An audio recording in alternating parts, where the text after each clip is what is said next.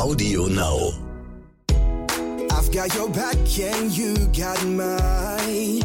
We're walking together, long roads and winding alleys, side by side. Mountain tops and lowest valleys, you and I.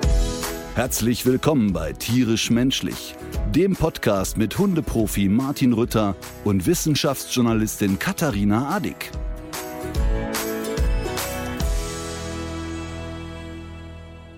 Was macht das Vegan-Experiment? So fangen wir an, werde ich jetzt schon direkt unter Druck gesetzt. Ja. Da wollte ich beim letzten Mal schon fragen und. Es äh, läuft äh, erstaunlich einfach bisher. Mhm. Es ist so, dass ich ähm, zu Hause bisher gar nichts vermisse. Also meine Sorge war ja, dass ich Käse vermissen werde. Mhm. Und ich hatte, als ich damals von Fleischessen auf vegetarisch umgestellt bin, hatte ich ja teilweise Frikadellenträume. Ach echt? Äh, ja, ich hatte so wie, Dass sie dich gejagt haben? nee, dass sie, dass ich sie gejagt habe. Okay, Und, ähm, so wie, ich habe manchmal beim Handy, kennst du das auch so Phantom vibrieren? absolut. Jetzt mal ohne Witz. Ja, ich kenne das leider. Ernsthaft? Ich habe das Handy in der Hosentasche und glaube, es hat vibriert. Ja, es ist maximal gestört. Ich habe das auch. aber jetzt ohne Flachs, oder? Ja, ja, ohne Flachs. Und genauso hatte ich teilweise, als ich auf vegetarisch umgestiegen bin, bin ich nachts wach geworden und glaubte, ich hätte gebratene Frikadellen gerochen. Phantomfrikadellen. Phantom, die, die, genau, die Phantomfriko quasi. Ähm, und das ist bisher alles nicht passiert. Also es, ist, es hat mich noch nicht der Käse nachts heimgesucht, jetzt Ja. auch bei dem veganen Umstieg, weil meine Angst war wirklich Käse. Und natürlich ist es immer noch so, dass wenn ich jetzt jemanden Käse futtern sehe, dass ich mal so ein Stückchen klauen möchte. Aber bisher ist die Umstellung brutal einfach gewesen. Jetzt bin ich aber momentan weder für Drehs unterwegs noch für Tour unterwegs. Mhm.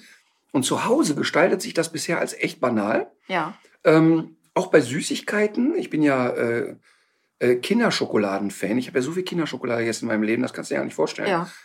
Und muss ja jetzt auf diese Droge verzichten und habe jetzt so viele gute vegane Schokoladen gefunden, dass es echt nicht schwierig ist. Ich Ich, bin auch- gespannt, wie es auf Tour sein wird. Ich habe auch neulich was entdeckt mit äh, Salzkaramell. Das musste ich auch vor mir selber verstecken, weil das so gut war. Vegan Salzkaramell. Ja, vegane Schokolade mit Salzkaramell. Bei Salz bin ich raus, bei Karamell bin ich dabei. Ich habe ja, also du hast mir ja hier äh, vor der Aufzeichnung überreicht Lupinenhumus. Mhm. Ähm, und nach wie vor habe ich ja noch so, Hummus, ne? äh, was? Hummus. Warum sagst du Hummus? Humus ist ja das, was man im Boden vorfindet, wenn es gut läuft. Und Hummus ist das, was Kannst du bitte auf die Packung gucken? Wie viel M siehst du auf dem Schild? Oh, interessant. Da ist ein M. Verstehe, ja. War mir noch gar nicht aufgefallen. Also ist das für mich Humus. Ja, okay. So. Und äh, das habe ich ja hier schon probiert und wir können es ja jetzt auch. Boah, jetzt können wir direkt Wir so eine, sind wie bei Helmut Gothe heute. Endlich. oder so eine ASMR-Folge. Hört ihr das, das Klopfen auf ein Glas? Jetzt, ich öffne es. Hallo Freunde, ich teste jetzt den Lupinenhumus. So, das waren die ersten 20.000 Hörer, die sich verabschiedet haben wahrscheinlich. Nee, aber es, es schmeckt wirklich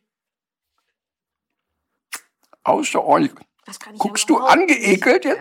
Weil ich meinen Finger in das Glas Ich stecke? finde auch Finger ablecken, das äh, Aber ich habe ja nicht deinen Finger abgelegt, ich habe meinen eigenen. das Geräusch. Und Und wenn ich die Zunge direkt da reinstecke? dann würde ich gehen tatsächlich. Ernsthaft? Okay. Also, liebe Hörerinnen und Hörer. Äh, Sag doch mal was zum Geschmack. Also, es schmeckt wirklich außerordentlich gut, weil es ziemlich scharf ist. Mhm. Und ich bin ja ein Fan von scharf. Mm, Besteht aus 51% Lupinen und daraus hergestellte Erzeugnisse. 38% Kichererbsen, Speiseöl, Sesampaste, Tahini. Und Zitronensaft, Knoblauch und Speisesalz. Und es macht sich wirklich außerordentlich gut. Ist Mhm. Ja. ein bisschen trocken. Im Sinne von, ist mir nicht cremig genug, aber der Geschmack ist wirklich toll. Also das ist äh, entwickelt worden zusammen mit der FH Münster. Es gibt so eine sogenannte Eiweißpflanze. Mein Gott, kannst du bitte einmal. Was? Du kannst mir doch nicht ernsthaft eine Speise überreichen, wo du sagst, das hat eine Hochschule entwickelt. Doch mitentwickelt. Ah, das war Mann, auch ey. gut so. Ähm, die haben sich da, also die machen sich ja um alles Mögliche Warte, ich mach Gedanken. ja, dafür, dass es angeblich so trocken ist, wird, da geht das hier ganz, ganz gut weg. Und wieder ist der Finger im Mund. Ekelhaft.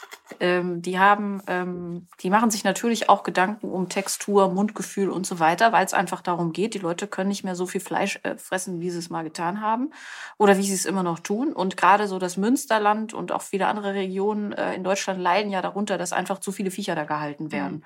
Und jetzt ist die Idee, dass man um dem, äh, die Nitrateinträge, ähm, die ganzen äh, negativen Emissionen und Nebenwirkungen generell durch die Massentierhaltung zu verringern, dass man sogenannte Eiweißpflanzen anbaut, wie Mhm. insbesondere die Lupine, die dann auch noch den Vorteil hat, dass die den Stickstoff aus der Luft sich holt und in den Boden packt.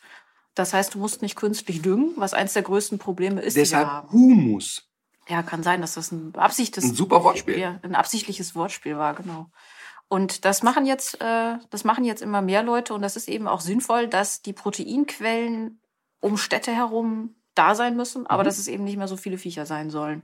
Ob das ja, äh, wie, wie gut oder schlecht das mit der Lupine funktioniert, hängt sehr vom Standort ab. Also viele sind da jetzt gerade in so einer Experimentierphase, aber ich finde, es gibt richtig viele gute Sachen aus auf Lupinenbasis. Äh, Ich habe jetzt wirklich gedacht, du überreichst mir sowas, wo du sagst, guck mal, das hat die Oma Schluckoweit gemacht. So sieht das aus. Die ist ne? eine alte, erfahrene Lupinenbauerin. Mhm. Ähm, aber jetzt ist es wieder Wissenschaft. Aber du hast etwas gesagt, die Textur und die Struktur. Und das war wirklich bei dem Umbruch auf vegetarisch und auch mal Ersatzprodukte essen immer ein Nadelöhr, dass sich ein Fleischersatzprodukt nie kautechnisch wie ein Fleischersatzprodukt angefühlt Genau. hat. Und die Zeit ist vorbei. Es Ja. gibt saugute Fleischersatzprodukte, die, ähm, wo du es wirklich am Kauerlebnis nicht unterscheiden Mhm. kannst. Und das finde ich richtig toll. Ähm, also das bedeutet, ich habe bisher, es ist ja noch, ich bin noch nicht sehr lange mit dem Experiment unterwegs, aber bisher überhaupt keinen keinen Geschmacksverlust Ja. im Sinne oder oder ich vermisse irgendetwas.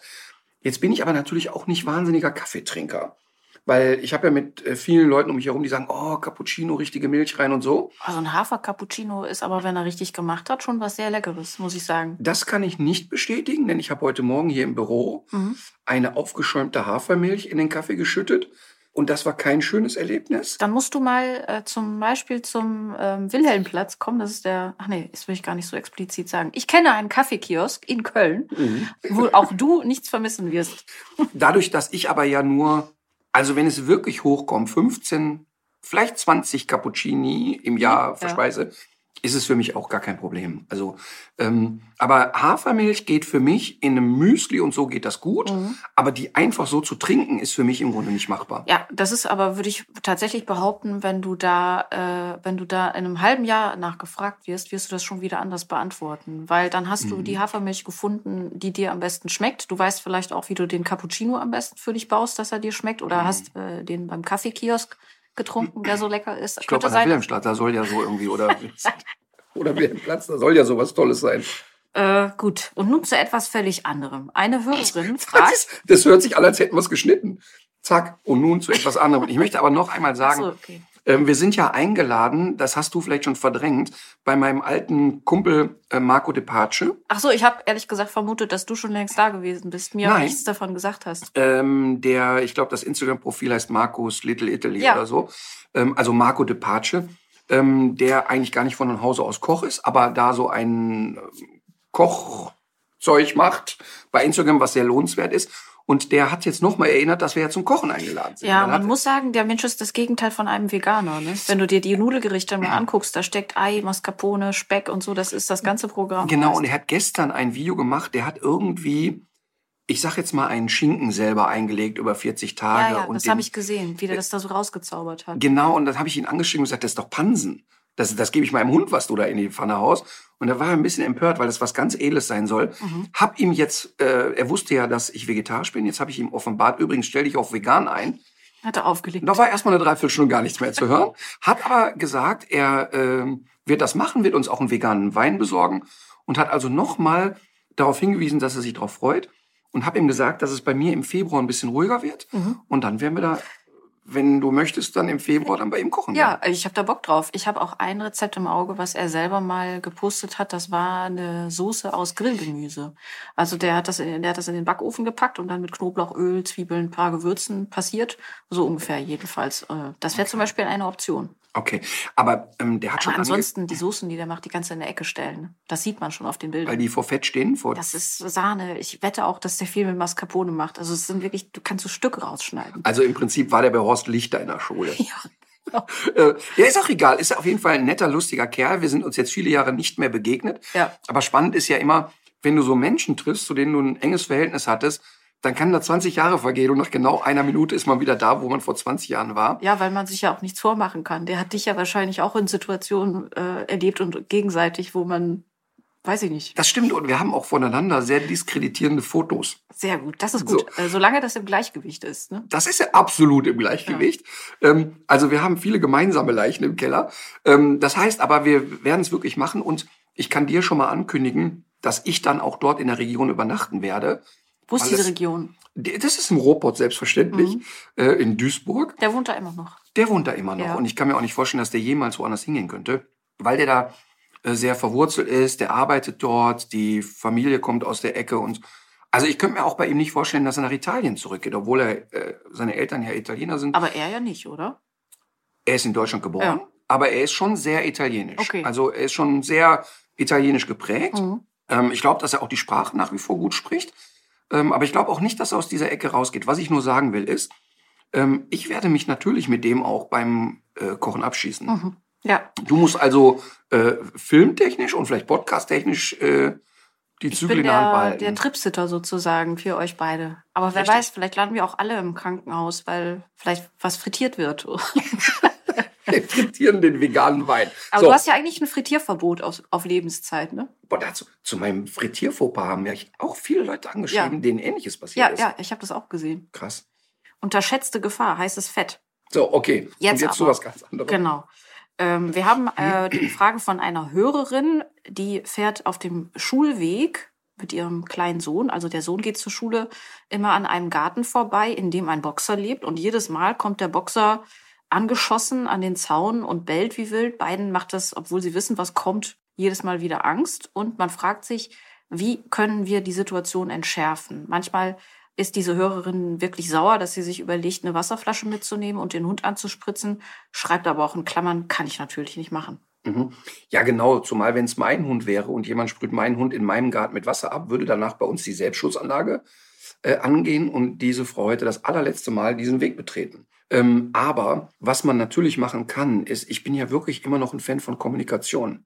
Ja. Und ich würde wirklich ganz stumpf den Leuten, die Adresse ist ja bekannt, einen netten mhm. Brief schreiben und sagen, wir haben total Verständnis dafür und wir wissen auch, dass der Hund uns nicht frisst, aber letztlich kriegen wir immer morgens den gleichen Schreck. Mhm. Wenn das zu nichts führt, würde ich hingehen und dem Hund jeden Morgen eine Handvoll Fleischwurst bringen ah. und das ankonditionieren. Also auch nicht einfach nur stumpf in den Garten schmeißen, sondern immer wenn man da hingeht, schon bevor man für den Hund sichtbar ist, mhm. ein Geräusch machen, einen Namen, die können ihm auch einen neuen Namen geben. Gehen da immer hin und sagen Bello, Bello, dann hört er, dann kriegt er immer diese Fleischwurst und das dauert keine zwei Wochen, dann wird der Hund bei Bello Bello schon freudig erregt zum Zaun kommen. Aha. Und äh, das wird sich sehr schnell in Wohlgefallen auflösen. Und das, das kann nicht dazu führen, dass gerade die Fehlkonditionierung einsetzt, dass der für dieses Verhalten denkt, oh, die finden das auch gut, dann ich kriege da sogar noch Wurst für. Ja, aber das ist doch nicht schlimm.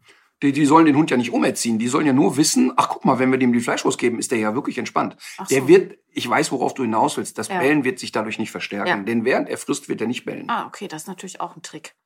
Aber ich bin wirklich ein Fan davon, die Leute anzusprechen, denn ganz oft, wenn man denen nett begegnet und sagt, schaut mal, wir, wir, haben überhaupt nichts gegen den Hund und wir sind jetzt auch irgendwie nicht militant unterwegs, aber wir kriegen jeden Morgen den gleichen Schiss, mhm. dann hilft es schon meistens. Ja.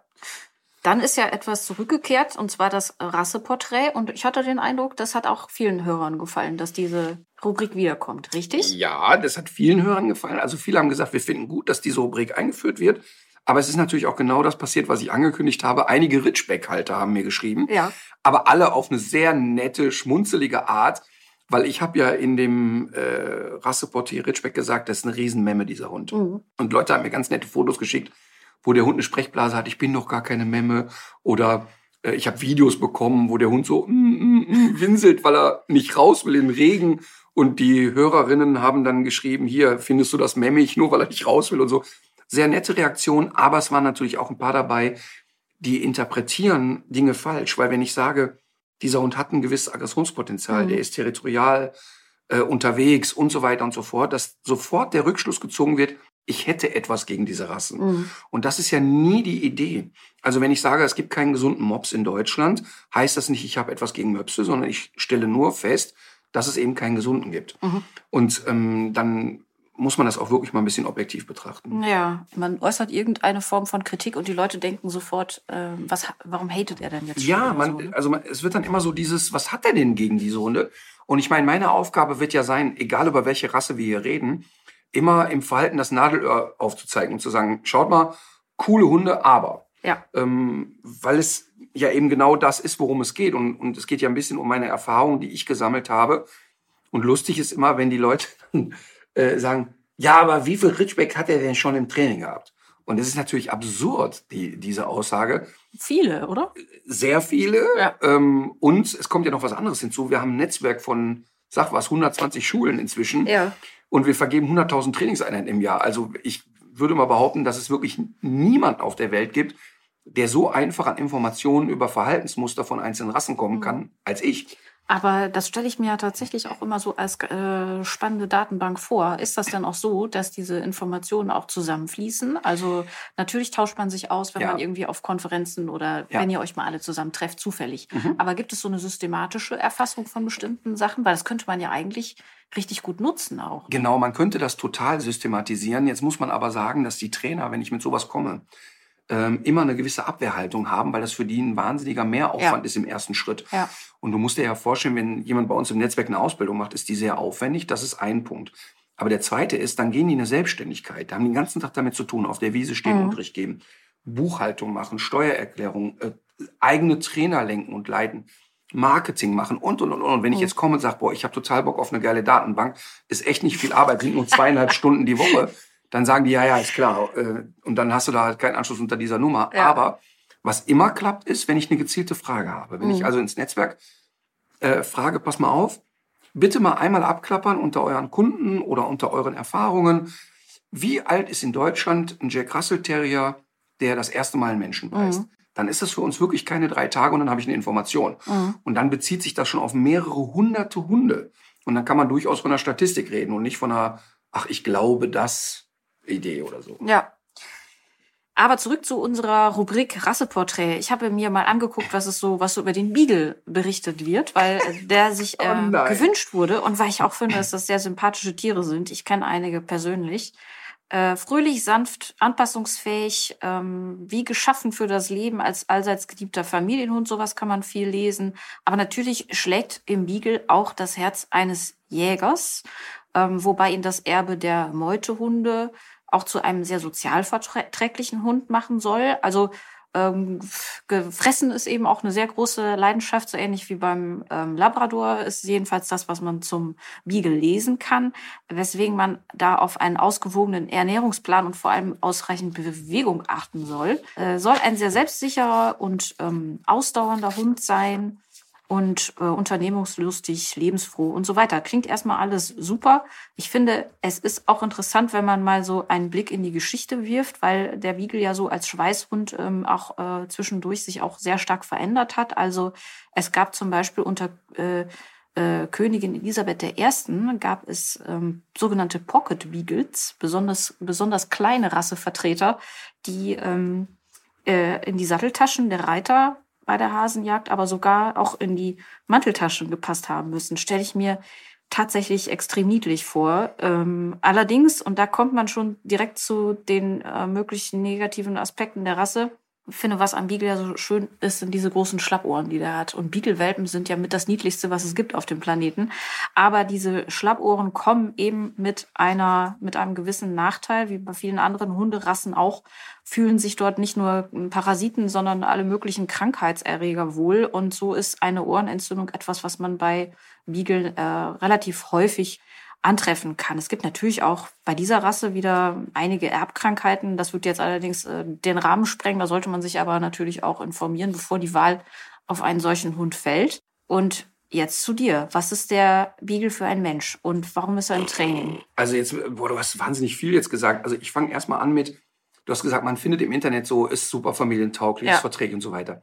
Zu allen Hunderassen auf diesem Planeten findet man Züchterseiten, warum dieser Hund besonders familientauglich ist. Mhm. Und manchmal finde ich das selbst bei Herdenschutzhunden, Ach. ne, wo, wo du sagst, ja, das ist echt eine steile Ja, die These. passen halt auf, dass niemand äh, Richtig. an die Familie rankommt. Genau, Ja. innerhalb der Familie gibt's auch mit dem Herdenschutz und seltenen Problemen. Das Problem ist nur, du hast halt nie wieder Besuch. Ja. Ähm, also es ist wirklich völlig gaga, was da im Internet verbreitet wird. Ich habe da zum Jack Russell Terrier einen kleinen Schlenker.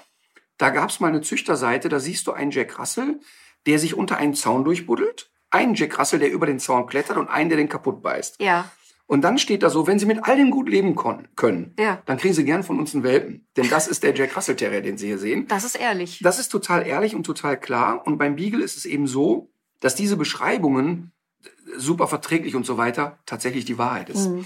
Es, ich habe wirklich, also wirklich mit Hunderten von Beageln zu tun gehabt, ähm, bei Beagle-Treffen und so weiter und so fort. Und da ist kaum einer dabei gewesen, der nicht sozial verträglich Mhm. war. Komma. Es sei denn, es geht ums Essen. Mhm. Ähm, denn wenn wir eine Problematik haben beim Beagle in der Erziehung, ist es eine unglaublich stark ausgeprägte Futteraggression. Mhm. Und diese Futteraggression zeigt sich oft gegen Artgenossen. Da kann man sagen, ja, okay, warum? Ist kein Problem für uns im Handling. Sehr häufig aber Menschen gegenüber. Und der Beagle schluckt eben einfach alles schnell glack, glack, glack runter. Warum ist das so? Du hast gerade schon gesagt, er ist ein Meutehund. Mhm. Und äh, dass der ein Meutehund ist, macht tatsächlich dieses Verträgliche, weil er nämlich mit Verlaub gesagt total asozial ist. Mhm. Ihn interessiert überhaupt nicht, mit wem er zusammenlebt. Der Beagle geht nämlich keine tiefgreifenden, engen emotionalen Verbindungen ein. Auch nicht zu seinen Menschen. Auch leider das nicht. Aha. Und das ist jetzt der Moment, wo alle Beagle-Leute mir schreiben werden, Ja. mein Beagle liebt mich und so weiter. Das stimmt auch. Natürlich ist ein Beagle, wenn er in einer Familie ist, gerne in dieser Familie. Mhm. Aber letztlich, was meine ich mit diesen nicht tiefe Verbindungen eingehen? Der Unterschied zwischen Meute und Rudel. Ein Rudel ist sehr klar strukturiert. Es gibt total klare Aufgaben, Spielregeln. Führt sogar dahin, dass teilweise nur ranghohe Hündinnen läufig werden Mhm. und rangniedrige sogar Läufigkeitszyklus einstellen oder weniger äh, Läufigkeitsphasen haben, bis hin zu wir kastrieren den rangordnungshöchsten Rüden, der alle Hündinnen deckt, der deckt aber trotzdem weiter. Mhm. Also das ist alles sehr klar organisiert, sehr klar strukturiert. Aber es gibt eben verschiedene sehr individuelle äh, Beziehungen und das Ganze ist ein Gefüge sozusagen, wo jeder auch so seine Rolle ein bisschen hat. und jeder auch seine persönliche Beziehung Ja. zu jedem anderen hat. Das ist nicht jetzt eine Diktatur, da oben sagen die Alpha-Tiere was, das nicht. Aber im, in der Meute spielt das alles keine Rolle. Es ist also eher kommunistisch organisiert. Äh, jeder ist irgendwie auf dem gleichen Level und jeder kämpft dadurch auch so ein bisschen für sich. Du nennst das kommunistisch und ich denke, das ist total opportunistisch. Denen ist scheißegal, mit wem sie zu tun haben. Das heißt, da ist eine Gruppe, einer sieht was, alle rennen los. Mhm. Wer es zuerst hat, schluckt es zuerst runter. Das ist genau der Grund, warum der Beagle der am häufigsten für Laborzwecke missbrauchte Hund ist. Weil das frisst. Nee, weil er im Grunde egal findet, mit wem er zusammenlebt. Ah, okay. Das heißt, du hast bei den Laborbeagle-Gruppen tatsächlich genau das. Mhm. Du hast zwölf Hunde da drin. Ich erfinde jetzt eine Zahl, können auch 50 oder drei sein. Und jetzt nehme ich einen aus der Gruppe raus, mache mit dem irgendein Experiment und setze den in die nächsten Gruppe. Mhm. Und dann sagen die, ach ja, Mensch, ein Beagle, Tag, fertig. Ah, okay. Und die anderen sagen auch nicht, scheiße, wo ist der hin? Sondern die sagen, ja Mensch, weg, traurig. Ja, ja. Also, das heißt, äh, ein Meutehund muss ein gewisses Maß an Anpassungsfähigkeit haben und sagen, ja, juhu, wir rennen einfach los. Ähm, und das ist auch das, was ich meine mit, er geht nicht diese tiefgreifende emotionale Bindung ein. Das bedeutet nicht, dass dein Beagle dich nicht lieb hat. Mhm. Aber es ist eine andere Form der Bindung als jetzt bei einem deutschen Schäferhund zum Beispiel. Ähm, das ist der Grund, warum ich sage, bei der Erziehung eines Beagles muss ich zu Anfang darauf achten, dass der sofort das erste Jahr kapiert, boah, meine Menschen sind die wichtigsten. Ja. Lass niemals fremde Leute deinen Beagle füttern. Ge geh nicht hin und sag, hier, mein Nachbar geht mal mit meinem Beagle spazieren. Mhm. Der muss wirklich in den ersten anderthalb, zwei Jahren erleben, boah, wir sind hier eng miteinander und, und wir brauchen einander. Wenn das nicht passiert, ist der ein Leben lang so, dass er sagt, okay, die schleppen mich in den Wald und manchmal sind die blöd genug, die Leine abzumachen, dann gehe ich jagen, irgendwann treffen wir uns am Auto wieder. Ja. Und das ist verdammt bitter. Das wollte ich gerade sagen. Das kenne ich nämlich so von Spaziergängen, wenn, ähm, wenn ich Beagle-BesitzerInnen treffe im Wald, dass die den nicht von alleine lassen können, weil der, weil der abhaut. Ja, aber das hat eben nicht mit dem viel zu stark ausgeprägten Jagdinstinkt zu tun. Mit der, Mang mit der, mit der anderen Beziehung zu mit dem mangelnden sozialen Instinkt, den die haben. Das heißt, dass die sehr oft so ihr Ding machen. Also ich, ich kenne wirklich gut erzogene Beagle, die da so rumschnüffeln und so nach einer Viertelstunde denken, ach fuck, wir waren doch in der Gruppe, wo ist denn eigentlich der Rest? Und wirklich nicht, weil die zu stark jagen. Also natürlich hat der Beagle einen gewissen Jagdinstinkt, Ja. aber der ist nicht ansatzweise so ausgeprägt wie bei einem Wischler oder einem Deutsch-Drahthaar. Mhm. Und trotzdem hat aber so ein Drahthaar oder ein Wischler immer noch im Kopf, warte mal, wo sind denn die anderen? Wir waren doch echt gemeinsam Mhm. unterwegs. Das ist manchmal sehr verletzend, wenn ich sowas den Beagle-Leuten sage. Die, die aber Erfahrung mit Beaglen haben, die wissen genau, was ich meine. Und das heißt nicht, dass es nicht schön ist, mit dem Beagle zusammenzuleben. Mhm. Ich habe ja Wenn man einmal weiß, warum der so tickt, muss man es ja auch nicht mehr persönlich nehmen. Genau. Und das heißt aber auch nicht, dass ich einen Beagle nicht dazu kriege, dass ich den draußen freilaufen lassen kann. Ja. Gut erzogener Beagle, die kannst du genauso frei rennen lassen wie andere Hunde auch. Ja. Ich muss natürlich nur gucken, dass der nicht in seinen Film kommt. Also wenn ich merke, der schnüffelt mir jetzt ein bisschen zu lange und hat zu selten den Kopf hoch, kann ich den ja daran erinnern, dass ich noch da bin. Mhm. Dem eine Beschäftigung geben, eine Fährte machen lassen, apportieren lieben die und so weiter. Aber ein großer Vor- und Nachteil ist eben genau dieses, er macht so sein Ding. Mhm. Ähm, ich habe aber mit Beaglen eher positive Erfahrungen gemacht. Ähm, ich selber kann mir aber überhaupt nicht vorstellen, mit einem Beagle zusammenzuleben. Mhm. Es gibt aber Teile meiner Familie, die vehement seit drei Jahren auf mich einreden, wir möchten einen Pocket Beagle. Ja, ach, es gibt die, äh, Die werden, genau, der, der Trend ist wieder da, dass der Beagle ein bisschen feingliedriger gezüchtet wird Ja. und tatsächlich auch der Pocket Beagle wieder auftaucht. Die sind super hübsch, die sind süß, die sind auch total verschmust. Die sind wirklich sehr schmusige Hunde auch. Und ich mag den Beagle total gern. Ähm, aber man muss eben wissen, dass er unterm Strich auch okay findet, wenn er mal woanders ist. Mhm. Und damit muss man so ein bisschen leben lernen. Und dann kommt hinzu, dass es natürlich einen Beagle gibt, also streng genommen zwei, die mein Leben ja total geprägt haben. Also in meiner Kindheit war ja der Hund, den ich am meisten geliebt habe, Snoopy. Mhm.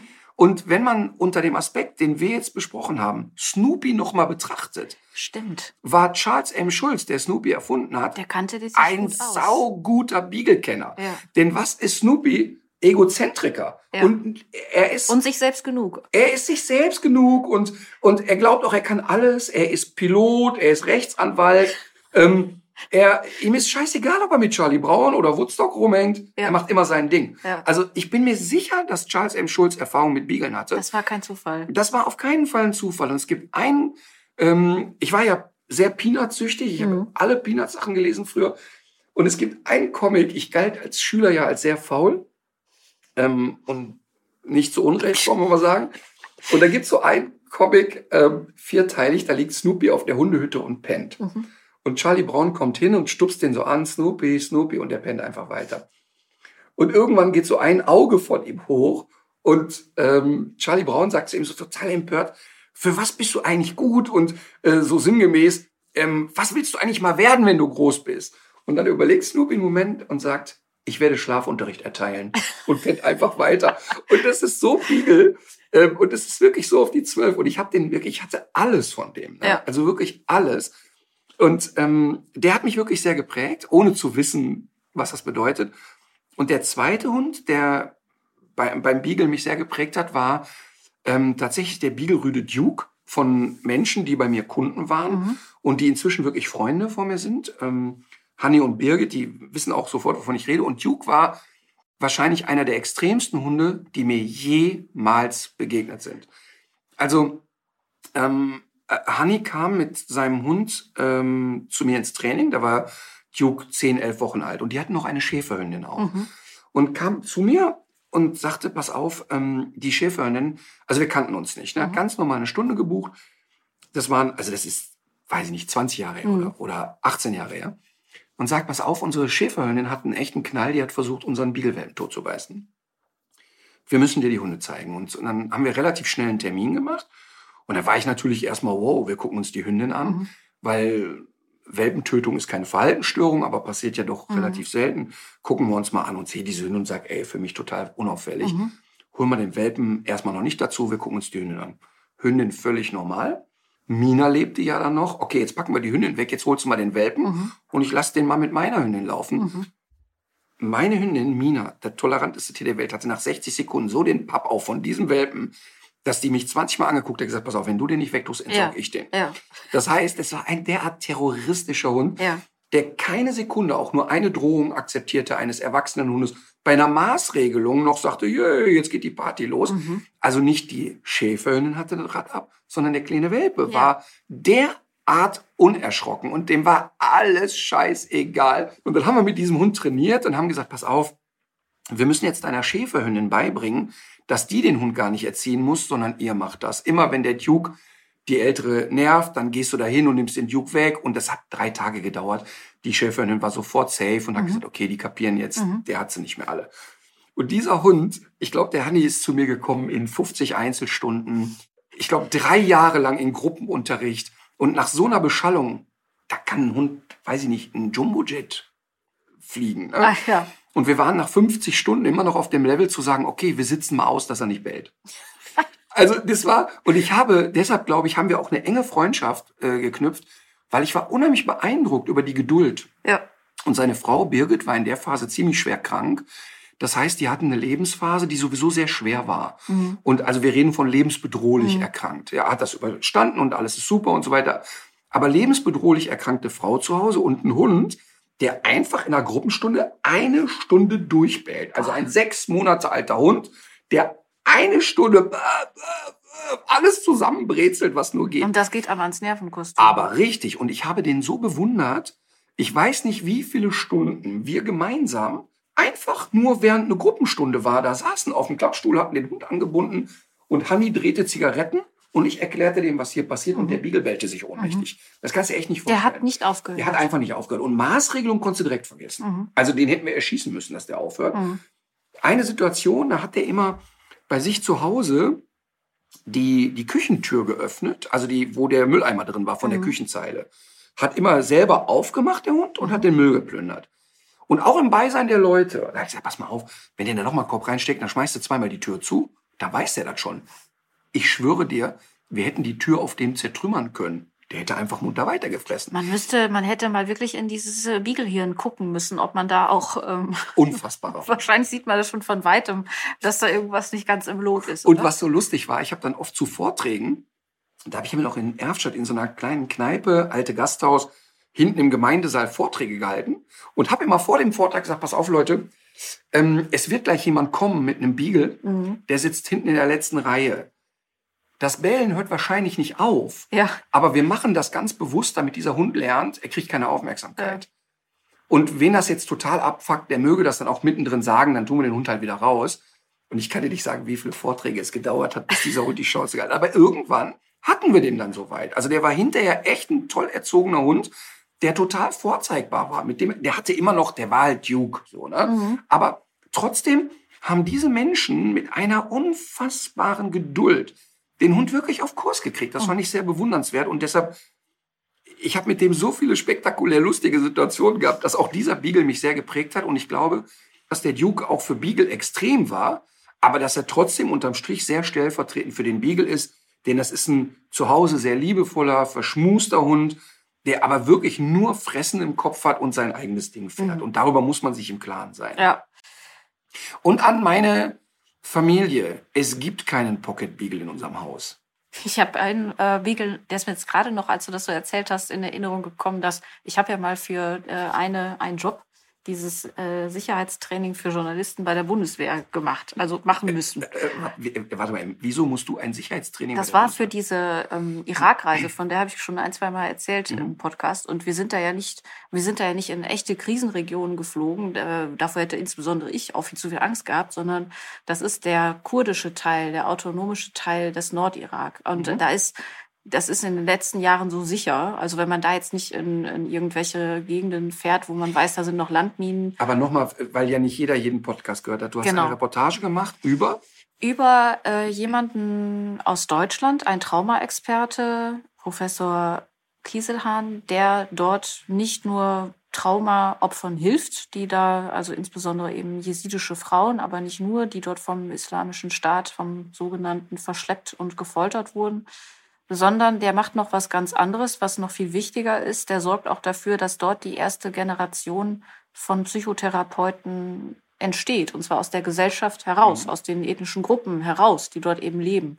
Und das hat den Vorteil, dass man mh, da nicht zu Leuten kommt und denen irgendwie diese westliche Form von Psychotherapie einfach so überstülpt, was auch so einfach nicht funktioniert, sondern dass man das eben auch kultursensibel anpasst.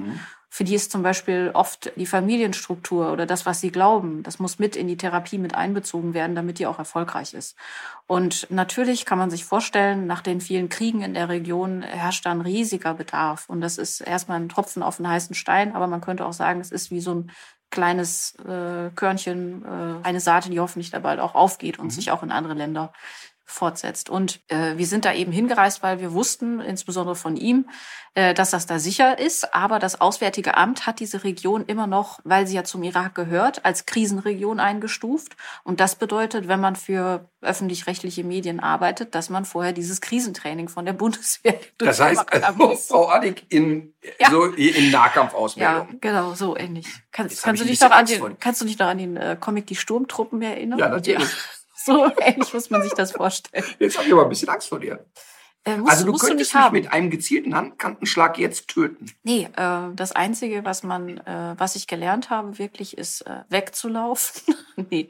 Es war tatsächlich, also es waren irgendwie fünf Tage und wir haben da alles Mögliche äh, gelernt und ähm, es war jedenfalls ein Oberstleutnant dabei, der auch zwischendurch, ich glaube, um irgendwie äh, dem Militär so ein menschliches Antlitz zu verleihen, seine Beaglehündin Linda mitbrachte. Durftet ihr den Mann duzen? Nee, Okay. Da wäre ich auch nicht drauf gekommen, aber ehrlich da kann ich gesagt. dir ein schönes Geschichtchen. Aber erzähl deine mal zu Ende, dann komme ich mit meinem Erlebnis bei der Bundeswehr. Ja, also äh, dieser Oberstleutnant war auf jeden Fall, das war eine äh, Respektsperson und ähm, man hat, man ist auch nicht auf die Idee gekommen, den zu duzen. Dafür hatte man wirklich äh, zu viel Respekt vor dieser Figur.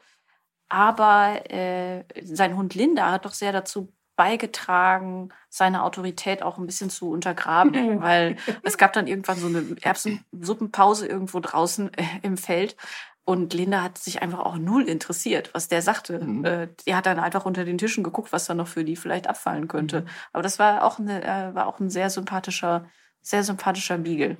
Aber spannend ist doch, dass jemand, der in so einer hierarchischen Struktur wie der Obersthauptmann, Leutnant, was Ja. weiß ich, ähm, sich dann ausgerechnet einen anarchistischen Hund nach Hause holt. Das ist ja spannend erstmal. Ja, ich denke aber auch wahrscheinlich nicht ganz äh, freiwillig, könnte ich mir vorstellen. Okay. Der wird wohl auch entweder an ihm kleben geblieben sein oder er hat nicht gewusst, was er sich da ins Haus holt. Aber ich habe gefragt, ob du den duzt. Wir haben, ich habe ja mal eine äh, Wolfsreportage gemacht. Ja. Und ähm, da waren wir auch also auf einem Truppenübungsplatz, ähm, weil da so die erste Wolfspopulation entstand. Ne? Und da kriegten wir vorab auch so eine Einweisung. Da mussten wir also in so eine Kaserne. Ja. Und dann saß wir, das war total skurril. ähm, da war ähm, überall waren die Leute dann in Uniform und wir kamen so mit dem Drehteam dahin. Und jetzt habe ich ja nicht gedient. Ich habe Nee. ja Zivildienst gemacht, ne? weil das mit dem frühen Aufstehen und Uniform, das wäre nichts für mich gewesen. Ne? So, auf jeden Fall sind wir jetzt irgendwie dahin.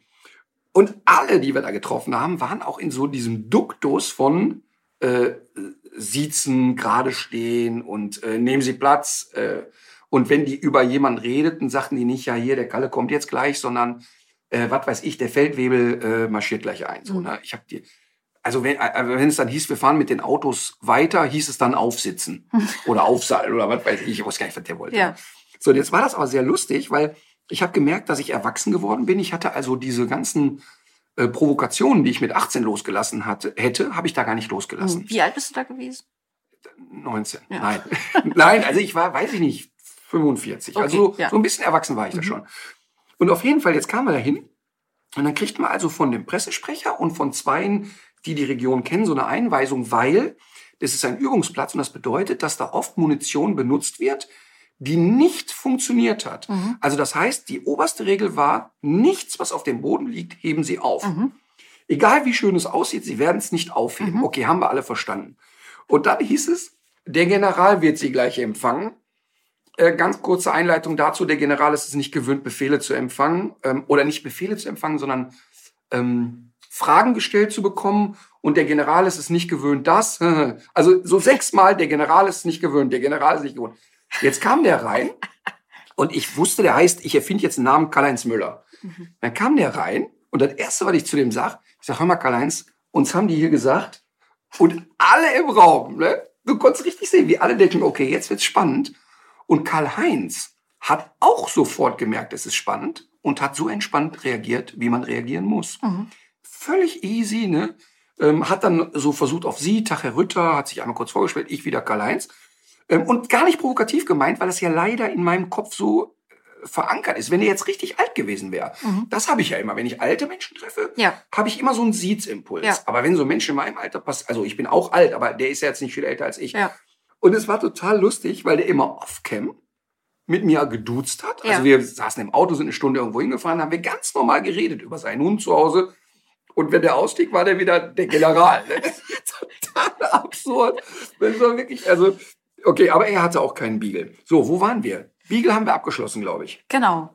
Also Beagle kann man machen und ähm, ich finde auch, wenn man sich für den Beagle interessiert, es gibt ja viele Stellen, die auch äh, aussortierte Laborbeagle vermitteln und auch das kann man ja machen. Ja, das kann man machen. Ich habe mal gesehen, wie die dann so das erste Mal Gras anschnüffeln und so weiter. Da kommen einem echt die Tränen, weil du Gruselig. siehst, die sind, äh, die sind ja wirklich un unter völliger Reizarmut sind die ja groß geworden.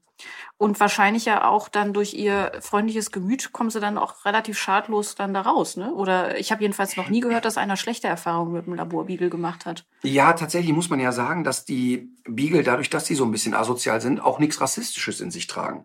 Das heißt also, wenn du zum Beispiel einen Dackel ein Jahr lang nur mit Dackeln zu tun haben lässt, Mhm. kann es sein, dass er bei einem Dalmatiner drin, denkt, da rennt ein Rosinenbrötchen. Er kann es nicht einschätzen. Mhm. Das ist beim Beagle nicht so. Ah, interessant. Ähm, aber wenn diese Beagle wirklich nur im Labor waren, Ja, dann hast du ein Umweltverträglichkeitsproblem. Die finden dann auch Sachen draußen komisch. ja. Es ist aber so, dass ähm, viele Laborbeagle doch tatsächlich die Möglichkeit haben, mit vielen verschiedenen Menschen zu tun zu Mhm. haben und auch öfter rauskommen. Mhm. Also zumindest mal frische Luft atmen können. Mhm. Ähm, das wäre übrigens mal ein spannendes Thema für eine Reportage. Ja, wenn uns einer reinlässt. Ja, wenn er uns nicht reinlässt, klopfen wir so lange, bis er reinlässt. Ähm, Ja. Also wir könnten eigentlich uns mal auf die Fahne schreiben, eine Reportage über Tierversuche in Deutschland zu machen. Ja, finde ich gut. Bin ich sofort dabei. Ich schreibe mir das auf. So, Achtung, für die ASMR-Fans. Er klickt am Kugelschreiber und, Ich glaube ehrlich gesagt, dass du dieses ASMR gar nicht richtig verstanden hast. und räuspert sich. und er schreibt auf. Warte mal, kann man das auch ändern? Krass. Merkst du, wir kriegen noch eine ganz andere Zielgruppe jetzt. Ganz andere Abonnenten. Ja. Das wird in die Decke schießen, wird das. Reportage. Äh, äh, was haben wir gesagt? Tierversuche. Tierversuche Beagle. ist die Überschrift, genau. So schnell geht das wieder raus aus dem. Gehirn. Ist absolutes Erbsenhirn. Ich habe kürzlich äh, gelesen ähm, über, die, über Erkenntnisse der Wissenschaft aus dem letzten Jahr, also Sachen, die wir vor einem Jahr noch nicht wussten. Mhm. Und ähm, du bist ja in Australien gewesen. Wie lange ist das jetzt noch mal her? Sehr lange, 30 Jahre. Und du hattest dort ja in erster Linie mit Dingos zu tun. Ja. Aber es gibt auch noch ein anderes interessantes Tier in Australien. Das sieht so ein bisschen aus wie eine Mischung aus Riesenhamster und Koala. Weißt du, welchen ich meine? Nee. Äh, es handelt sich Wenn es um... doch vor einem Jahr noch gar nicht gab. Doch, doch, nee. Es, ist, es gibt Erkenntnisse über dieses Tier, die es vor einem Jahr noch nicht gab. Aber dieses Tier gibt es. Und Koala. Es ist auch ein Beuteltier. Jetzt kommen wir mit Wombat wieder an. So ist es. Ernsthaft? Ja. Ach so, ich, ich habe jetzt nicht spontan an einen Wombat gedacht, weil ich so jetzt im Kopf hatte, oh, seit einem Jahr erst. So, was gibt's über den Wombat? Kann Also- rechnen. Nee, aber fast. Es geht tatsächlich in die Richtung, weil äh, also der weist eine Besonderheit auf, die Forschende auf der ganzen Welt bislang vor ein großes Rätsel stellte. Der Wombat kackt in Würfelform. Also in exakter sechsseitiger Würfelform. Aber das kann ich Etwa dir jetzt schon 100 Quellen. sagen. Hast du eine Fehlquelle? Weil das ist nicht erst seit einem Jahr bekannt. nein, nein, das ist auch nicht erst seit einem Jahr bekannt. Ja, mein Gott, du teaserst es an mit, also ich habe, was, die, was die Menschheit erst seit einem Jahr weiß und jetzt kommst du mit Wombatkacke. Da haben wir schon mal in der Sendung drüber berichtet. Ja, aber ich, es, es war ja immer die Frage, warum ist es wohl so? Und wie macht er das? Ach, und jetzt, ja, ach so, und Ja. jetzt kommt's raus, der Wombat ist spielsüchtig und liefert unter den Wombat-Kindern Kniffelvorlagen. Das würde, das würde, glaube ich, als Mindermeinung durchgehen. Aber okay. Ähm, man hat die, Ernsthaft, ist ja wirklich spannend. Wie Ja. schafft man es, einen Würfel zu kacken? ja, genau, es ist, es ist spannend. Also ich finde die Frage, warum, ist auch spannend. Äh, dazu muss man aber wissen, dass der Wombat ja auch so ein reviertreues Tier hat und sein Revier auch durchaus markiert. Und wenn der jetzt zum Beispiel auf so einen glatten Felsen kackt zu diesem Zweck, dann ist es natürlich besser, wenn es sich um Würfel handelt, als wenn es sich um Köttel oder irgendwas Rundes handelt. Warum? Weil es dann nicht bergab rollt. Richtig. Aber mit anderen Worten, deine These ist, dass nur- also jedes Tier, was reviertreu ist und in den Bergen lebt, müsste eigentlich in der Lage sein, einen Würfel zu kacken. Es wäre jedenfalls ein Vorteil. Und wenn es eine Pyramide wäre? Noch besser. So. Wobei ich könnte mir vorstellen, dass das wiederum ähm, dann im Darm, wo es geformt wird, vielleicht dann auch irgendwelche Nachteile hätte. Und das, äh, so kommen wir auch zur, zur Auflösung des Rätsels. Wie macht er es? Man hat jetzt herausgefunden, dass es irgendwie ein Zusammenspiel ist von verschiedenen Darmabschnitten, die mal etwas geschmeidiger und dann aber auch etwas stabiler sind, wodurch sich dann während des Prozesses der, äh, der Nahrungsabsorption und so weiter sich dieser exakte Würfel formt. Ja, pass auf. Und das interessiert Materialforscher. Nämlich diese, die wollen diese Technik auf bestimmte Industriezwecke übertragen. Ja, aber pass auf, jetzt ist der im Darm zu einem Würfel geformt. Mhm. Ja. Jetzt muss der aber aus dem After raus, der ja nicht viereckig ist. So ist Wenn es. Mhm. ich jetzt aus Knete einen Würfel mache und presse den dann durch ein Loch, ist aus dem Würfel eine Wurst geworden. Ja, ich glaube, es kommt ähm, darauf an, wie viel Flüssigkeit äh, der ganzen Masse vorher entzogen wurde. Das heißt, der ist schon richtig trocken. Genau. Das Und heißt, so ein Wombatköttel, der macht Klöng. ich würde sagen, ja, er macht vielleicht sogar Plock. Gott. Also das ist eine, aber wirklich jetzt, ich meine es wirklich ernst. Aber es ist witzig. Du gehst so durch die Wildnis und dann denkst du, äh, keine Menschenseele und dann findest du etwas, das so exakt aussieht, als hätte das jemand mit einem Lineal gemacht. Und du fragst dich vielleicht im ersten Moment, welcher kranke Geist macht aus Wombat-Kacke diese Würfel? Aber es ist der Wombat selbst. Oder, wer, oder man denkt, wer hat diese Blockmalzbonbons hier hingelegt? Ja, auch das kann Auch zu fatalen äh. Trugschlüssen äh, führen. Ja. Oh Mann, ey. Ach, jetzt wollte ich mit Wissen glänzen und sagen, ich weiß schon, dass der Wombat Würfel kackt. Da ging es um die Produktion. ja, zu spät, genau. Ach so, übrigens, was mir noch auffällt, Ja. einfällt, äh, du hattest, ich will noch mal einen Schlenker zum Beagle machen, kannst aber trotzdem so unstrukturiert hängen lassen. Denn Ja. du hast gesagt, der Beagle, da ist das Problem, die Ohrenentzündungen äh, sind da schnell da, weil Mhm. durch die Schlappohren. Das ist aber wirklich ein kleines Problem, Mhm. weil du musst einfach grundlegend, wenn ein Hund auffallende Schlappohren hat, einfach nur alle zwei, drei Tage mal mit einem Feuchttuch rein ins Ohr. Mhm. Und da kann ich kurz sagen, Menschen haben oft eine Hemmung, den Finger in ein Hundeohr zu stecken. Du Ja. kannst aber, also nicht jetzt aus hygienischen Gründen oder, oder weil es eklig finden, sondern weil die Angst haben, Da was kaputt zu machen. können die nicht, weil das quasi im rechten Winkel erst Richtung Trommelfell geht. Mhm. Du kriegst deinen Finger nicht so weit rein, dass du irgendwo einen ernsten Schaden anrichten kannst. Ja. Du kannst also wirklich mit einem Feuchttuch, also jetzt vielleicht nicht, wo irgendwie äh, Sakrotan drauf ist, sondern mit so einem Kinderfeuchttuch irgendwie, wo du ein Baby mit sauber machst, ähm, wirklich über den Finger stülpen und einmal richtig rein und die Ohrmuschel sauber machen. Da Aha. kannst du nichts falsch machen. Okay. Also das muss man bei einem Hund mit auffallendem Schlappohr wirklich tun. Mhm. Und es wäre dann ja vielleicht auch gar nicht blöd, wenn man das relativ früh trainiert. Ne? Wenn, der, wenn man jetzt tatsächlich einen Beagle-Welpen zu Hause hat, dass es normal ist, dass man mal in dieses Ohr reinguckt und da auch was macht, oder? Aber das sollte man wirklich mit allen Hunden machen. Also ähm, so diese Standarduntersuchungen, mal eine Kralle schneiden üben, äh, einen Fußballen untersuchen, Mhm. Zähne angucken, mal in der Nase rumpruckeln. Alles in kleinen Schritten, immer dann, wenn der Hund sehr entspannt ist. Das so wie Schmusen verkaufen. Also wenn Ja. er mit dir auf der Couch liegt und du schmust ein bisschen, mal mit der Zeckenzange an ihm rumpruckeln, so dass es wie äh, Kraulen ist und solche Sachen, einfach damit der Hund sich gut dran gewöhnt. Okay. Gut. Ja, wir sind schon wieder soweit. Kleiner Service-Tipp. Aber echt, das war heute eine sehr serviceorientierte Folge. Sind wir schon durch oder Wir bist du in Eile? Wie lange haben wir denn? Äh, es ist jetzt 14.33 Uhr und wir haben um 13.45 Uhr Nee, 45 frühestens. 45 angefangen, Ja, genau. frühestens. Ja, wir sind ja auch noch nicht ganz fertig. Okay. Ähm, also ich würde trotzdem ganz gerne von meinem Tipp des Tages schon mal anfangen. Okay. Weil es nämlich, äh, was würdest du sagen, was ist das gefährlichste Tier auf der Welt? Ich weiß es.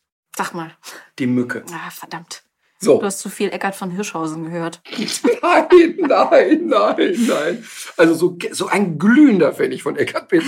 Diese Information hat man auch schon woanders mal gehört. Aber ich weiß das natürlich, und das war auch in meinem Kopf. Ich habe jetzt erst an irgendwelche Schlangenarten gedacht, Ja. an irgendwelche Fische, an irgendwelche Skorpione. Und beim zweiten Mal drüber nachdenken war es der Mückerich. Genau, es ist richtig. Und äh, viele Leute denken ja, dass durch solche komischen Exoten wie Schlangen und so weiter äh, viele Menschen ums Leben kommen oder auch dann vielleicht das Nilpferd oder irgendwas könnte man auch irgendwann draufkommen. Tatsächlich sind es die Mücken. Und ähm, worauf ich aber eigentlich gehofft hatte, war, und so richtig geglaubt habe ich es auch nicht, dass du es denkst, dass du sowas sagst wie der weiße Hai. Denn äh, tatsächlich sterben pro Jahr nur zehn Leute durch Haie. Weißt du, was so lustig ist? Was denn? Ich muss es jetzt einfach sagen. Kannst du, während du jetzt über die gefährliche Mücke gesprochen hast, Ja. habe ich mir Notizen gemacht und du liest das Wort. Hai. Was liest du noch? Kokosnüsse, Löffel, Selfie. So. Ich wollte nämlich genau jetzt mit der Nummer aus der Höhle kommen, aber mach mal weiter. Ach, das interessiert ja gut. Also äh, 10 Tote durch Haie, übrigens 40.000 Tote durch Hunde. Was? Ja, aber nicht tot gebissen, sondern dann eben äh, durch eine Tollwutinfektion. 40? Aber, ja, aber äh, nicht in Europa. nee, weltweit. Mhm, okay. Genau. Ich, ich, die- wollte, ich wollte kommen mit Kokosnüsse. Es sterben jährlich etwa zehnmal mehr Menschen an einer runtergefallenen Kokosnuss als an einem Haibiss. Mhm. ich, ich warte noch auf den Löffel, das interessiert mich Sechsmal besonders. so viele Menschen in den USA ersticken an Löffeln Warum? Plastiklöffel, ja, weil sie schieben sich zu tief rein, rutschen ab. Diese Amerikaner, Ja. man versteht sie doch nicht. Genau, und 2018 sind mehr Menschen bei dem Versuch, einen Selfie zu machen, gestorben, als Mhm. bei einem Haiangriff.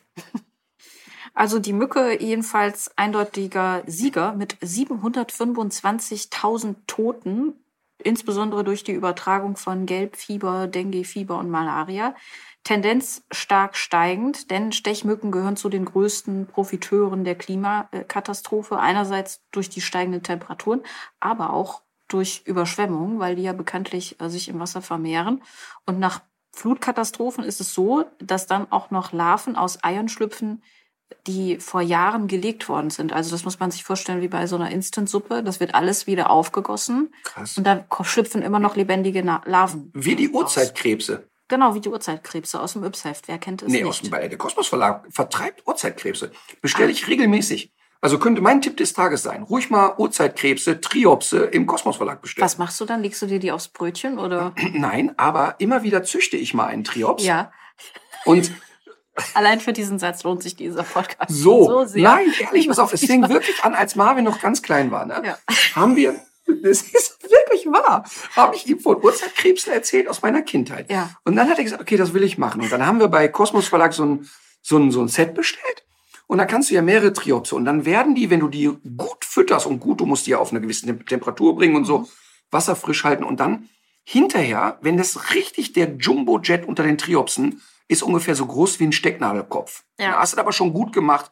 Und wir hatten einen, der wirklich so groß war wie eine vollgesogene Zecke. Nein. Und dann, es heißt ja immer da. Habt ihr den auch getauft? Hatte Nee, Namen? nee, nee, pass auf, jetzt kommt's aber spannenderweise. Die Triopse, es bleibt immer nur ein Triops über, Ja. weil die fressen sich untereinander auf. Und dann haben wir in einem Parallelaquarium einen weiteren großen Triops gezüchtet, um zu sehen, was passiert, wenn die Schwergewichtsklasse aufeinander passt. Ich glaube, dass das illegal ist, was ihr da gemacht Das habt. ist bestimmt illegal, So aber weißt du, was passiert? Die ignorieren sich. Ach so, weil Die das sind nicht, die passen dann nicht mehr wahrscheinlich in irgendein Beutemuster, die sind dann zu fett und zu Ah, groß. okay. Und dann haben wir das gemacht, was man nie darf. Es steht nämlich auf der Beschreibung, es ist streng verboten, die Triops auszusetzen. ja. Wir haben die ausgesetzt, weil wir dachten, mal sehen, ob dann am Lippler See eine Triops-Schwemme entsteht. Und Bisher habe ich keine Pressemitteilung gefunden, wo die Triopse äh, Angler gefressen haben. Aber es ist wirklich spannend, also wenn man Kinder hat, diese Urkrebse äh, so zu begleiten und zu züchten, Ja. der war hinterher so groß, dass wir den mit Kartoffelstücken gefüttert haben. Das ist kein Witz. es gab diese Triopse vor ich weiß nicht wie viel Millionen Jahren noch in anderen Größen. Und zwar äh, waren die so groß wie dein Auto. Oder wie Weil ein es kleiner der Panzer. Urzeitkrebs ist. Richtig. Also die haben natürlich, die gibt's schon ewig, die, die haben alle möglichen Größen mal durchlebt, aber es gab eben so eine Zeit, wo die Viecher so unglaublich gigantisch groß waren. Ich weiß nicht, ob das dieselbe Zeit war, wo es auch äh, ein paar Säugetiere gab, die diese Ausmaße hatten. Aber auch zum Beispiel ein Faultier oder ein Biber kann man sich vorstellen in der Größenordnung von einem Sprinter. Wahnsinn. Mhm. Aber wie? Also ich wäre so einem Triops in der Größenordnung, dem wäre ich nicht gerne begegnet. Ich glaube, dass wir aber in der Zeit auch wenig Relevanz hatten als Menschen. Ja, äh, wir waren ja noch nicht da. Deshalb. Ja. Weil wir wurden, wir waren wahrscheinlich schon mal da und wurden von Triopsen verspeist. Okay, aber für alle Väter, die jetzt sagen, oh ja, mit meinem Kind mache ich mal so einen Triops, ähm, es ist für äh, viele noch sehr kleine Kinder sehr unspektakulär, weil Mhm. die Triopse, wenn die da schwimmen, äh, wirklich so klein sind, dass man sie echt mit der Lupe suchen muss. Mhm. Aber der Marvin hatte ja immer so ein Interesse an Tieren und Naturwissenschaft und so weiter. Für uns hat das war echt ein Riesenspaß. Aber ich habe meinem Neffen kürzlich noch so ein kleines Becherglas, so eine Becherglaslupe geschenkt. Das lieben alle Kinder. Und äh, da, äh, da könntest du den theoretisch ja mal reinsetzen und dann da durchgucken. Nee, kannst oder? du nicht. Du kriegst, ja, aber wie, wie willst du, nein, der muss im Wasser sein. Ja, ja, nee, natürlich würde ich das mit Wasser machen. Oder ist dann die Brechung so, dass du das nicht mehr richtig erkennen kannst? Du hast es Also- nicht ausprobiert. Nee, das haben wir nicht gemacht tatsächlich. Ja. Wir haben auch Kann aber auch sein, dass es nicht funktioniert. Ja. Aber es ist auch nicht so, dass die Kinder dann dran hängen und mal und traurig so sind, wenn, also die sind ja auch ein bisschen fragil mitunter, kippt das ja auch, oder die stehen zu lange in der Sonne. Es ist echt komplex, weil wenn das zu warm wird, ist es doof. Wenn es nicht warm genug ist, ist es Mhm. doof. Ähm, also ich könnte nicht sagen, dass Marvin eine persönliche Beziehung zu dem Triops aufgebaut hat, sondern es war wirklich eher ein spannendes Okay. Experiment, Mhm. kann ich sagen. Also er hatte keinen Namen. Ja. Also ich kann mich nicht erinnern. Wo kein Gesicht ist. Lothar der Triops. Das könnte ein gutes Kinderbuch sein. Aber du wolltest doch jetzt die Mücke? Äh, der Tipp genau. des Tages ist haltet euch Mücken. Nein, es, der Tipp des Tages bezieht sich auf die Haie. Und zwar, das ist ein Thema, das ist uralt. Ich habe das auch schon mal für, für Quarks gemacht. Ähm, Haie gehören ja zu den größten Verlierern dieser ganzen äh, Überfischung, die stattfindet. Und äh, jährlich sterben zwischen 63 und 273 Millionen Haie durch die Fischerei. Ist auch schon wieder so eine Spannweite, die zeigt, so richtig wissen tut das eigentlich keiner, weil das, was auf dem Meer passiert, ist noch viel weniger kontrolliert als das, was an Land passiert. Es ist eigentlich egal. Und auch diese großen äh, Fischereikonzerne, die drehen da weitgehend frei, können sich selber dokumentieren, kontrollieren und auch dieses SMC-Siegel äh, und so weiter, die haben da wirklich nur einen sehr begrenzten Einfluss. Und beim Hai kommt ja noch eine Fangmethode dazu, äh, die besonders bestialisch ist. Die werden ja für ihre Flossen gejagt. Das heißt, für diese vermeintliche äh, Delikatesse, ähm, also man kann, glaube ich, mit wenigen Gramm Flossen bis zu 90 Euro bekommen. Ähm, das zeigt. Das ist wahrscheinlich im asiatischen Raum wieder irgendein Potenzmittel, ne? Äh, ich glaube, dass das tatsächlich gar nicht auf den asiatischen Raum beschränkt ist. Ähm, das, aber du kriegst doch, du gehst nicht in ein deutsches Restaurant und sagst, ich hätte gerne eine Haifischflosse. Ja, aber das Flossengeschäft wird auch aus Europa bedient und Spanien ist, glaube ich, einer der Weltmarktführer. Allein im Jahr 2016 wurden offiziell 29.000 Tonnen Blauhai von Spanien ähm, geliefert. Das entspricht etwa einer Million Tiere. Also die, der, das ganze Geschäft, also aus der EU werden pro Jahr durchschnittlich knapp 3.500 Tonnen Flossen mit einem Gesamtwert von etwa 52 Millionen Euro exportiert. Das heißt, wir haben was damit zu tun. Das ist nichts äh, super Aber exotisches was. Was denn damit? Der wird getrocknet und dann schmiert sich da wieder irgendeiner auf den Dödel und nee, sagt, nee. das hilft. Äh, das kann sein, dass das auch gemacht wird. Im Zweifel wird ja alles irgendwie geschmiert. Aber ich glaube, dass, nee, das ist in erster Linie, ist das, gilt das eben als Delikatesse. Okay. Ja. Ach, ich dachte wirklich wieder so, weißt du, so wie Nashorn, Horn? Nee, ist kein Aphrodisiakum. Geht okay. tatsächlich darum, dass es angeblich so gut schmecken soll. Und das scheint es dann eben auch ähm, wert zu sein, dass man den Viechern die Flosse abschneidet und die wieder verabschiedet mhm. und, und ins Wasser wirft. Also es ist eine äh, große Sauerei, die da stattfindet und selten hat man die Gelegenheit, äh, mit sehr wenig Aufwand gegen solche Dinge äh, sich stark zu machen. Man kann das vom Sofa aus machen sozusagen. Man muss kein Geld dafür in die Hand nehmen, denn es gibt im Moment eine Petition, die ähm, fordert, dass sich die Gesetzgebung in der EU entsprechend ändert und ähm, dass der Handel mit Haiflossen dass der verboten wird und dass damit eben auch diesem grausamen Geschäft der Boden entzogen wird.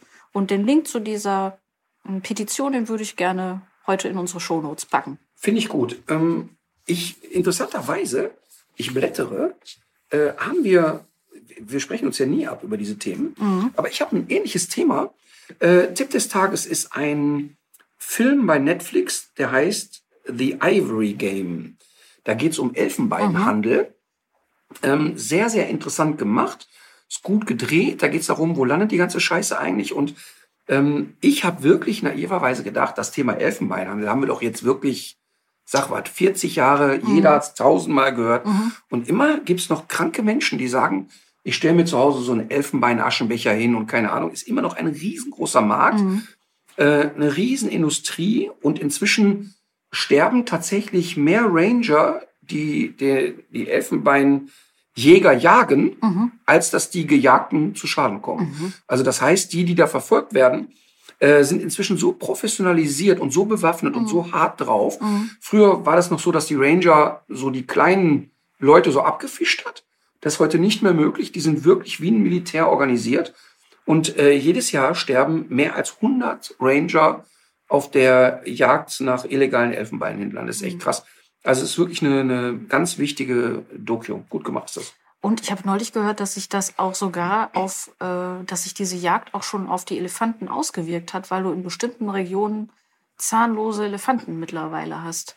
Weil, die, weil da für eine bestimmte Zeit der Jagddruck so groß war, mhm. dass nur die durchgekommen sind, die keine Zähne hatten oder nur wenig. Und das heißt. Das wäre ja verrückt, wenn das, die Evolution da schon wieder eingreift. Ja, ja. Ich meine, das war ja auch so, ist ja ein bisschen das Konzept gewesen bei den Nashörnern, dass Tierschützer die einfangen, narkotisieren die, fräsen denen das Nashorn ab mhm. und lassen die wieder laufen. Dann sind mhm. die nicht mehr interessant für Jäger.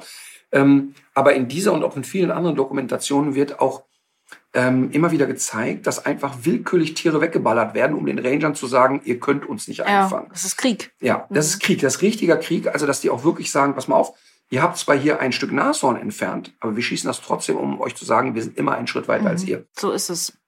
Ähm, willst du mit Ich hab deinem. übrigens, habe ich hier eigentlich schon erzählt, dass wir einen Delfin vor der Tür hatten? Nee. Also nicht bei mir im Gartenteich, aber als wir jetzt auf Mallorca waren, Ja. ähm, war es tatsächlich so, wir sind, da ist so eine Steilküste, sind runtergegangen, da kann man, da ist so ein Wanderweg, der aber nicht wirklich benutzt wird. Und wir standen da und auf einmal sagt Marlene, ich habe einen Delfin gesehen. Und wirklich, ne, so klassisch ihre Geschwister, ja, ja, klar, wir haben einen Delfin gesehen. Und ging so weiter und dann machte es wusch und das Tier sprang, aber wirklich keine 100 Meter entfernt von Land, Ach, ähm, da hin und her. Und das war so faszinierend. ja. Und ähm, dann konnten die Kinder noch über so einen kleinen Tümpel drüber und näher ans Wasser ran. Ja. Und die blieben dann da auch. Bestimmt drei, vier, fünf Minuten waren vier, fünf Tiere, die immer wieder runtergingen, wieder hochgingen. Und irgendwann zogen sie dann so ab. Es war wirklich magisch. Das glaube ich. Ich Das hab- werdet ihr alle wahrscheinlich nicht Das vergessen. war total verrückt, weil du es natürlich da, also dass auf Mallorca ähm, oder in der Region Delfine sind, das ist ja kein Geheimnis. Und wenn du ganz viel Glück hast und es ist mal ruhig und es sind keine Boote, kannst du mit viel Glück in einer Ecke äh, dieser Insel mal ein paar Delfinchen sehen. Aber da, wo wir waren, sind die eigentlich nie. ja. Und ähm, die waren ja deshalb aus meiner Sicht und auch mit allen, mit denen ich gesprochen habe, weil natürlich jetzt durch die Pandemie wenig Boote da fahren. Mhm. Und es war total verrückt, weil es war, ähm, ich habe dann sofort angefangen zu filmen und hier und da habe ich auch mit dem Handy zwei, drei eingefangen und habe ja auch ein Video davon online gestellt. Es war echt ein ganz besonderes Erlebnis. Mhm. Vor allen Dingen, weil das so, alle waren so, äh, wo kommt das denn jetzt her? Ne? Also wirklich, wirklich beeindruckend und schön. Also, Es ist wirklich, also man hat ja in dem Moment, merkt man ja auch so eine Verbundenheit plötzlich. Und man Total. merkt auch, dass man das als Mensch auch braucht, dass das da dazugehört. Ich habe das auch ähm, in, auf Sylt habe ich das mal beobachtet und da ging es mir wie Marleen. Man hat mir nicht geglaubt. Ich hatte schon einige Sommer zuvor immer wieder den Eindruck, dass ich eine Rückenflosse sehe und auch so, wenn die, wenn das, wenn das Sonnenlicht dann auf die Haut fällt, dann äh, gibt's ja so eine kleine Reflexion. Mhm. Ich war mir sicher, dass ich das gesehen habe. Alle anderen haben mich für bekloppt gehalten. Mhm. Aber Tatsache ist, dass es vor Sylt eben äh, ein paar Schweinswale gibt. Mittlerweile ist da auch ein Schild und man kann das sehen, dass, das, dass ich mir das nicht ersponnen habe. Mhm. Und seitdem sehen die natürlich auch noch mehr Leute, weil du dann eben anders hinguckst. mit meinem Bewusstsein. Genau, aber wenn du da so eine Stunde glotzt, hast du eben äh, eine große, eine große Wahrscheinlichkeit auch einen zu sehen. Jetzt hat es bei uns aber dazu geführt, dass wir die nächsten fünf Tage an jeder äh, kleinen Welle dachten, da kommt wieder Da einer. ist wieder einer, Das genau. war auch ein bisschen. Okay, wir kommen zu Mucke. Ja, Ähm, bei mir ist es heute etwas, was du natürlich nicht erwartest. Es ist diesmal nicht Katterfeld, es ist nicht Sarah Connor, es ist nichts Deutsches, es ist Jack Johnson mit dem Lied Banana Pancake. ah ja, gut, habe ich nichts dagegen. Oh, danke. Ähm, ist genehmigt. Beruhigend. Ja. Ähm, ich habe kürzlich wieder die Band Element of Crime gehört, die ich früher noch öfter gehört habe. Und das Lied Bring den Vorschlaghammer mit. Sagt ihr das was? Nee. Äh, ich höre die wirklich immer wieder ganz gerne. Das ist eine Band, ich glaube ursprünglich kommen die aus Bremen. Ich hätte jetzt spontan bei Element of Crime, ja, das ist ein Podcast. Nee, das sind, nee, und das sind, es sind mittlerweile äh, auch etwas ältere Herren sogar. Und die haben so eine ganz eigene Lyrik sozusagen entwickelt. Es geht schon um große Gefühle, allerdings mit zum Teil recht abseitigen äh, Bildern. Es sind Bilder, die nicht so abgegriffen, gefühlsduselig, kitschig sind. Und ähm, man kann aber natürlich auch sagen, das ist irgendwie vielleicht einfach nur eine andere Form von, von Kitsch. Aber ein bisschen Kitsch tut manchmal ja auch ganz gut. Deswegen wünsche ich mir, bring den Vorschlaghammer mit von Element of Crime. Also, das heißt, deine äh, Form von Romantik ist, dass jemand mit dem Vorschlaghammer irgendwo drauf haut? Ähm, ist, es, ist es allgemein so, weil du ja immer alles das, was ich romantisch finde, findest Ja. du ja kitschig. Und äh, sagen wir mal, mich, mich kriegt man ja schnell, also nicht jetzt mit, jetzt am Valentinstag eine Blume verschenken, hat ja nichts mit Romantik zu tun. Ne? Mhm. Aber gibt es so gar keine romantischen Momente in deinem Leben? Ähm, ja, doch, aber ich glaube, dass die dann eben, also das, das kippt einfach sehr schnell, glaube ich. In, in, in, Absurdität oder dass man es irgendwie strange findet oder dass es einem was ist das dir, Absurd dass Romantik erscheint. sofort in Absurdität umkippt? Ich glaube, weil es einfach oft so, ähm, weil es einfach oft so mit Gewalt ist sozusagen, weißt du? Und das sind so die immer gleichen Vorstellungen davon und so Okay, also du kommst nach Hause und der Mann hat Rosenblätter Ja, gestreut. Das ist nicht. Romantik. Nein. Nein, das, das ist für mich auch nicht Romantik. Wobei auch mal eine Blume schicken, weil man in dem Moment es gerade gespürt hat, kann ja sehr romantisch sein. Finde ich auch. Ne? Also ja. das schon. Das würde ich auch sagen, das ist kontextabhängig. Okay, und wer es macht? Auch, natürlich. Also würdest du schon sagen, hier und da lässt du Romantik zu? Ja, auf jeden Fall. Okay. Ich, Ich bin gedacht, gar nicht so gestört, wie du denkst. Ich hätte gar nicht gedacht, dass du mir darauf antwortest. Ich hätte jetzt immer gedacht, das ist mir zu privat. Nee, ach so, stimmt. Ich, ich muss aufpassen. Ich bin weich geworden. So, also, ich, bevor ich sage, legt euch wieder hin, öffne ich noch einmal das Lupinenglas und Katharina zuliebe greife ich in dieses Lupinenglas Ich sag jetzt schon mal, legt euch wieder hin. und schlecke an dem Lupinenzeug. In diesem Sinne, legt euch wieder hin. Hm, es wird eine Folge nur für Kenner.